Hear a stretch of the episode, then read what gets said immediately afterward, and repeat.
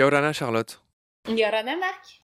Ravi de te retrouver. On continue euh, nos épisodes sur les cétacés et plus précisément sur leur morphologie, sur leur physiologie. Aujourd'hui au programme, on a tout ce qui est dents. On va commencer par les dents et puis pourquoi pas un peu d'autres choses si on a le temps. On va en revenir à cette différence fondamentale entre les odontos et les mystis. Euh, je te laisse nous rappeler euh, ces deux grands groupes hein, au sein des cétacés selon la forme de leurs dents tout simplement. Alors, chez les cétacés, tu retrouves les odontocètes qui rassemblent toutes les familles de cétacés qui ont des dents dans la bouche, contrairement euh, aux mysticètes qui, eux, ont des fanons. Bon, voilà, c'est clair, c'est net. Il y a pas mal de différences entre ces deux super groupes. Hein. On, l'avait vu avec toi dans les épisodes précédents. On va pas tout refaire. On renvoie euh, les auditoristes vers la première série euh, d'épisodes qu'on avait fait avec toi. Ce qu'on peut peut-être dire, c'est cette notion de dents homodontes. Un autre gros mot que j'aimerais bien que tu nous expliques. Alors homodonte, ça signifie tout simplement d'avoir des dents de même forme et de même taille. C'est-à-dire qu'à la différence de nous, par exemple, on a vraiment des dents qui ont des tailles et des formes différentes parce qu'elles ont des rôles différents. Et chez les... Les incisives, les canines, les molaires, pour ne pas les nommer. Euh, ce qui n'est pas le cas chez les cétacés parce que bah, tout simplement, on va en discuter ensemble, mais ces dents finalement, leur usage dans l'alimentation euh, n'est absolument pas lié à la mastication. Et donc, euh, il n'y a aucun besoin d'avoir des dents qui ont des rôles, des tailles et des formes différentes. Voilà, on avait vu qu'ils en avaient beaucoup. Hein. Il me semble qu'il y a certains cétacés qui ont des records à plus d'une centaine de dents. C'est ça, exactement. Et d'autres, on avait vu aussi ensemble, qui en ont qu'une ou deux. Ou même pas du tout. Il me semble que les femelles de narval, si je dis pas de bêtises, elles ont pas zéro dent en fait. Alors il y a quelques femelles parfois qui peuvent euh, avoir euh, cette dent et cette protubérance dont on avait parlé l'autre jour, mais ça représente qu'une très très faible partie euh, des femelles narvales dans le monde. D'accord. Bon, bah voilà ce qu'on pouvait dire sur les dents. Moi, je vois pas grand chose à ajouter. Tu, tu veux, toi, euh, dire d'autres choses concernant les dents? Alors les dents, c'est quelque chose aussi, euh, enfin je trouve assez intéressant comme petite histoire. C'est le fait qu'on s'en sert dans l'étude hein, pour euh, tout simplement évaluer l'âge des animaux. Donc lorsqu'on a accès à un animal malheureusement échoué, le prélèvement des dents, ça fait vraiment partie de l'étude de ces animaux parce que tu vas retrouver le même principe, le petit parallèle qu'on peut faire, c'est avec les arbres. C'est les stries de croissance. Dire, ces anneaux de croissance, exactement, et qui nous permettent tout simplement bah, d'évaluer l'âge de l'animal ou de l'arbre lorsqu'on parle de l'arbre. Et chez les dents, euh, pour les cétacés, c'est le même principe qui s'applique. Charlotte, on a bien expliqué voilà ce que c'était les dents homodontes. Euh, j'aimerais maintenant que tu dises un mot quand même sur les fanons. À quoi ça ressemble Comment ça marche euh, chez les mysticètes donc les fanons, euh, c'est des poils qui sont pris entre deux lames cornées et qui vont, euh, ces petites lames-là vont s'user et donc laisser apparaître euh, ces espèces de poils. Les fanons du coup sont fixés sur la mâchoire supérieure des mysticètes et leur grand rôle bien évidemment c'est la filtration de l'eau pour pouvoir s'alimenter et récupérer de façon générale le zooplancton et le phytoplancton et, le krill, le fameux krill dont on a beaucoup parlé ensemble. Donc euh, ces fanons-là, ils sont euh, composés de kératine, donc un petit peu ce que on retrouve dans nos ongles tout simplement, et ils ont une taille qui peut varier. On va vraiment de fanons allant de 30 cm de long, comme chez le petit rorqual, à des fanons beaucoup plus imposants qui passent les 1 mètre et qui peuvent même parfois atteindre les 4 mètres. Donc c'est les plus longs fanons qu'on ait observés et c'est chez la baleine boréale. Ah, mon ami, la fameuse baleine boréale avec son joli menton blanc donc euh, c'est vraiment euh, ces fanons-là, euh, la structure qui permet aux mysticètes hein, de, de s'alimenter. Et ce qui est assez intéressant, parce qu'on on avait pu en parler dans les épisodes précédents, c'est un petit peu l'origine de ces fanons, c'est-à-dire que si on jette un petit peu un coup d'œil au niveau du stade embryonnaire, on va se rendre compte que dans un premier temps, même chez les mysticètes, c'est des petits bourgeons dentaires qui se mettent en place, qui apparaissent au stade embryonnaire et qui ensuite, euh, en fait, ben, sont tout simplement les vestiges de leurs ancêtres, mais vont pas se développer et ensuite donner naissance à des fanons et euh, ces fanons-là, à la naissance d'ailleurs, hein, il faut noter que chez les, baleineaux, euh, ils sont très très courts. On les voit très très peu. C'est tout simplement bah, pour faciliter la tétée. Ce serait moins pratique d'avoir des fanons pour aller coller sa bouche euh, aux fentes mammaires de la maman. Oui, je voudrais te faire un cadeau, ma chère Charlotte. Je voudrais te dire d'où vient le mot mysticette. Alors, tout le monde s'imagine que odontocète, ça vient de donte, euh, odontologue, etc. On se doute que ça a à voir avec les dents, là c'est à peu près clair pour tout le monde, mais mysticette, ça ne l'était pas pour tout le monde. Et mysticette vient du grec mystax, qui signifie lèvre supérieure, et non pas euh, poil ou fanon ou que sais-je, ça, ça signifie bien la lèvre supérieure. Et c'est d'ailleurs ce mot mystax qui a donné notre célèbre moustache. c'est quand même une jolie étymologie, mysticette. Ça vient de moustache en fait. Complètement. Ok moi, je voulais te poser une question, c'est que on, a vu que ces fanons étaient en kératine, et la kératine, c'est la matière de nos ongles, c'est la matière de nos poils, et de ce qu'on appelle plus généralement les fanères chez les animaux, c'est-à-dire les poils, les plumes, tout ce qui les recouvre. La corne du rhinocéros, c'est une agglomération de poils, c'est aussi de la kératine, etc. Donc c'est les ongles, les sabots, etc.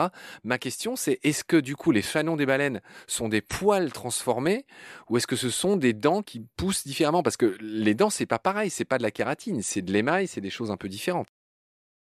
Oui, complètement. Les, les dents, tu es vraiment sur de, de l'émail, alors que euh, chez les fanons, euh, la kératine, ben, elle va continuer de, de grandir comme tes ongles grandissent et va s'user très très rapidement. Donc en fait, les fanons, ils vont euh, grandir tout au long de la vie de l'animal, ce qui est pas du tout le, le, cas des dents. Une fois que la dent a atteint sa, sa taille maximale, elle, elle, ne va plus grandir, alors que les fanons, vraiment, ça grandit en continu parce que ça s'use en continu. Donc voilà, je sais pas si ça, ça rebondit un petit peu sur euh, finalement ton questionnement, mais on est en effet sur des compositions qui sont très très différentes.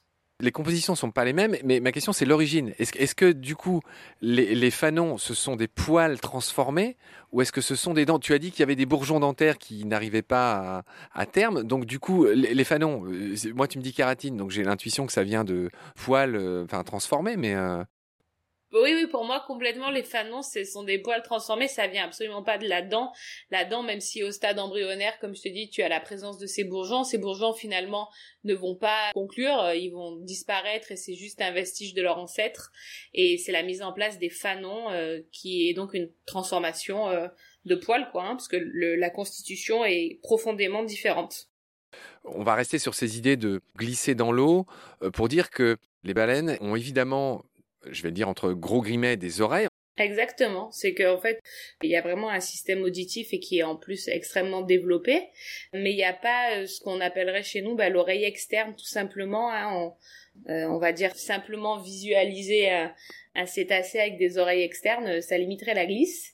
Donc en fait, ça se positionne derrière les yeux, un petit trou de part et d'autre qui correspond à l'entrée de ce conduit auditif, mais pas du tout d'oreille externe. T'es en train de me dire qu'il y a un petit trou derrière les yeux ah ouais, alors c'est vraiment tout petit, ça fait la taille à peu près, tu vois, d'une tête d'épingle, hein, c'est ah bon? minuscule. Ah ouais. ouais. Mais euh, quand vraiment tu te mets euh, très proche, nous typiquement le, le moment où tu peux observer ce genre de détails, c'est lors d'échouages ou quand tu as vraiment une proximité avec l'animal et tu te rends compte en fait bah, que vraiment derrière euh, l'œil de part et d'autre, tu as un minuscule petit trou.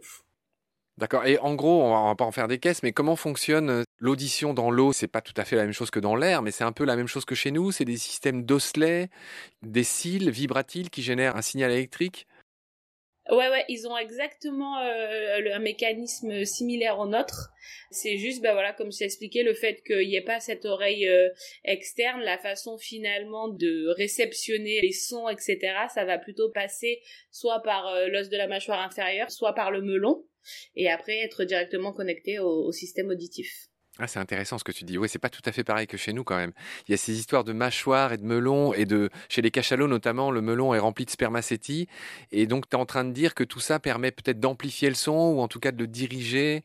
Ouais, c'est carrément ça. Dans le processus d'écolocation, tu le vois vraiment comme une lentille aussi, mais dans le processus auditif, simplement, c'est que la composition du melon, vu que c'est très très gras, ça va aider à conduire le, son, quoi.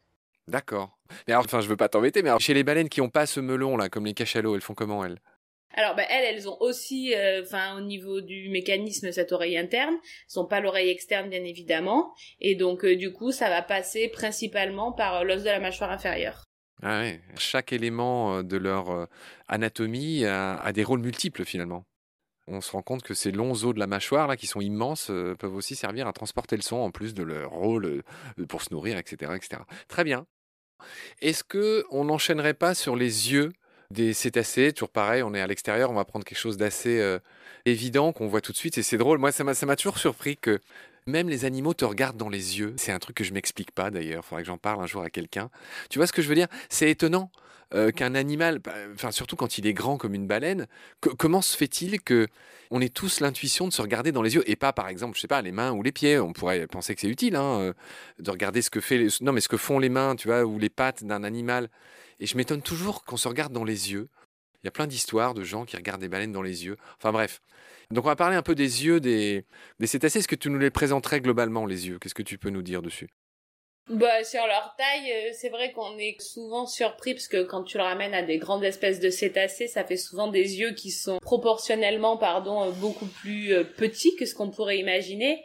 Par contre, au niveau de leur structuration, de leur composition, t'es sur quelque chose de quasi identique à nous, avec quelques petites adaptations qui leur permettent, bah, bien évidemment, d'évoluer dans l'environnement dans lequel ils évoluent.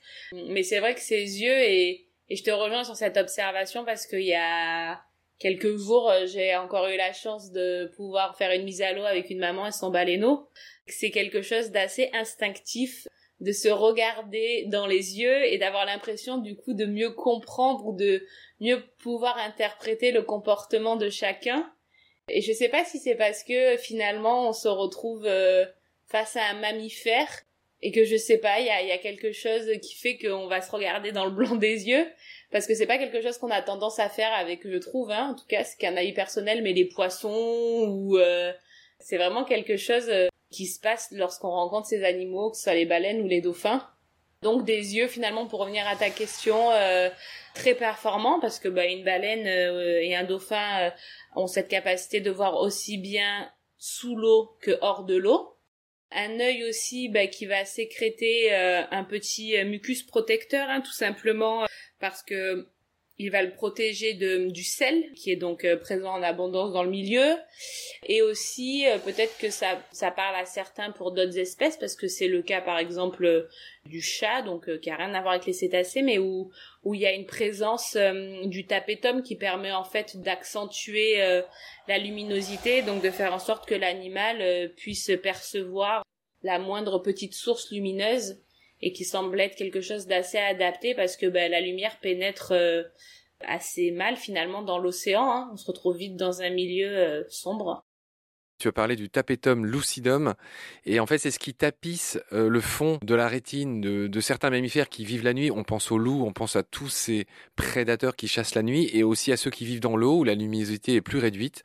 Et donc elles sont aussi dotées de cette couche de cellules spéciales qui s'appelle le tapetum lucidum et qui sert à mieux voir dans des conditions de lumière moindres. Pardonne-moi de t'avoir interrompu. Non, non, mais tu fais bien de me compléter. Parfait. D'accord, donc euh, il y a deux, trois petites euh, précisions que j'ai envie de te demander. La première, elle remonte à loin. Tu avais dit que les mammifères partageaient cinq caractéristiques, dont les poils. J'ai pas voulu t'interrompre tout à l'heure, mais quelles sont les quatre autres? Alors, tu as donc ces résidus de poils, le fait euh, que les mammifères sont vivipares. Alors, on avait vu les petites exceptions, hein, pareil, ensemble, voilà mais sinon on parle de viviparité. Le fait qu'ils soient homéothermes, donc euh, là on se réfère à la température de leur corps, euh, qui est donc euh, ben, la même que la nôtre. Hein. Ce sont des animaux qui gardent une température corporelle autour de 36-37 degrés Celsius, voilà. Donc ça a vraiment engagé aussi un tas d'adaptations parce que si nous tu nous mets dans l'océan, clairement, en plus de rencontrer un tas de soucis, le premier qu'on va rencontrer, ça va être une vraie déperdition de chaleur. Et donc eux, ben, ont réussi euh, avec euh, l'évolution, etc., à, être parfaitement adaptés à ce milieu. Euh, la quatrième caractéristique, c'est l'allaitement. Lorsqu'on parle de mammifères, on parle de présence de fentes mammaires ou de mamelles, ça dépend hein, de, l'ordre dont on parle. Le mot mammifère vient du fait de justement de mamelles, le fait d'allaiter, leur nom vient de là. Pardonne-moi, je t'ai à nouveau interrompu. Complètement.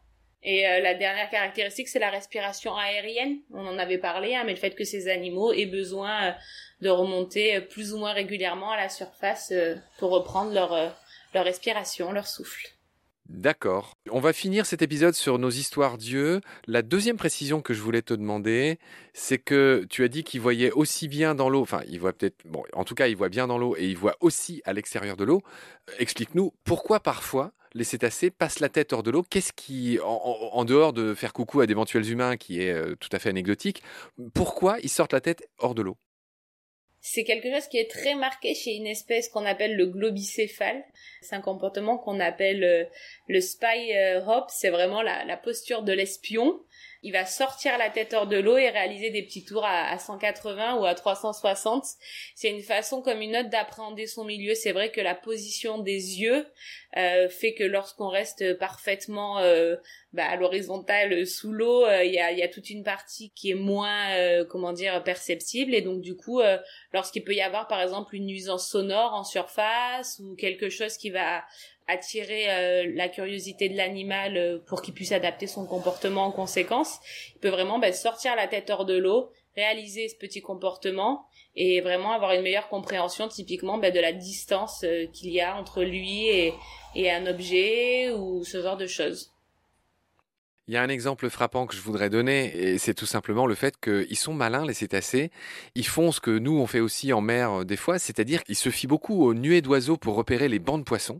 Euh, ils sont malins, ils regardent où sont les oiseaux, et de là, ils arrivent à savoir où sont aussi les petits poissons, les, gros bancs de poissons, bah, qui peuvent chasser, et c'est une des utilités d'avoir des bons yeux aussi qui voient euh, en dehors de l'eau, tu me le confirmes?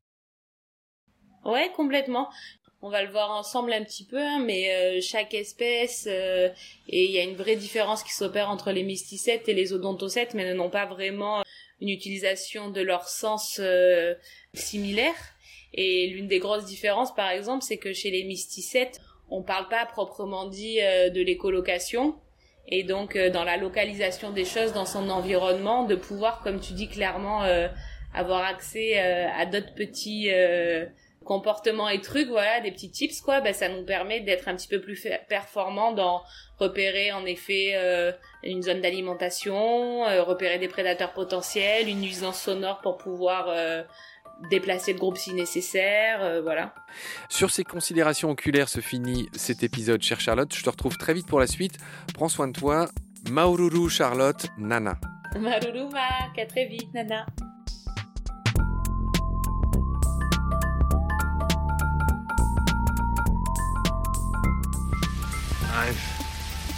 Seen things you people wouldn't believe.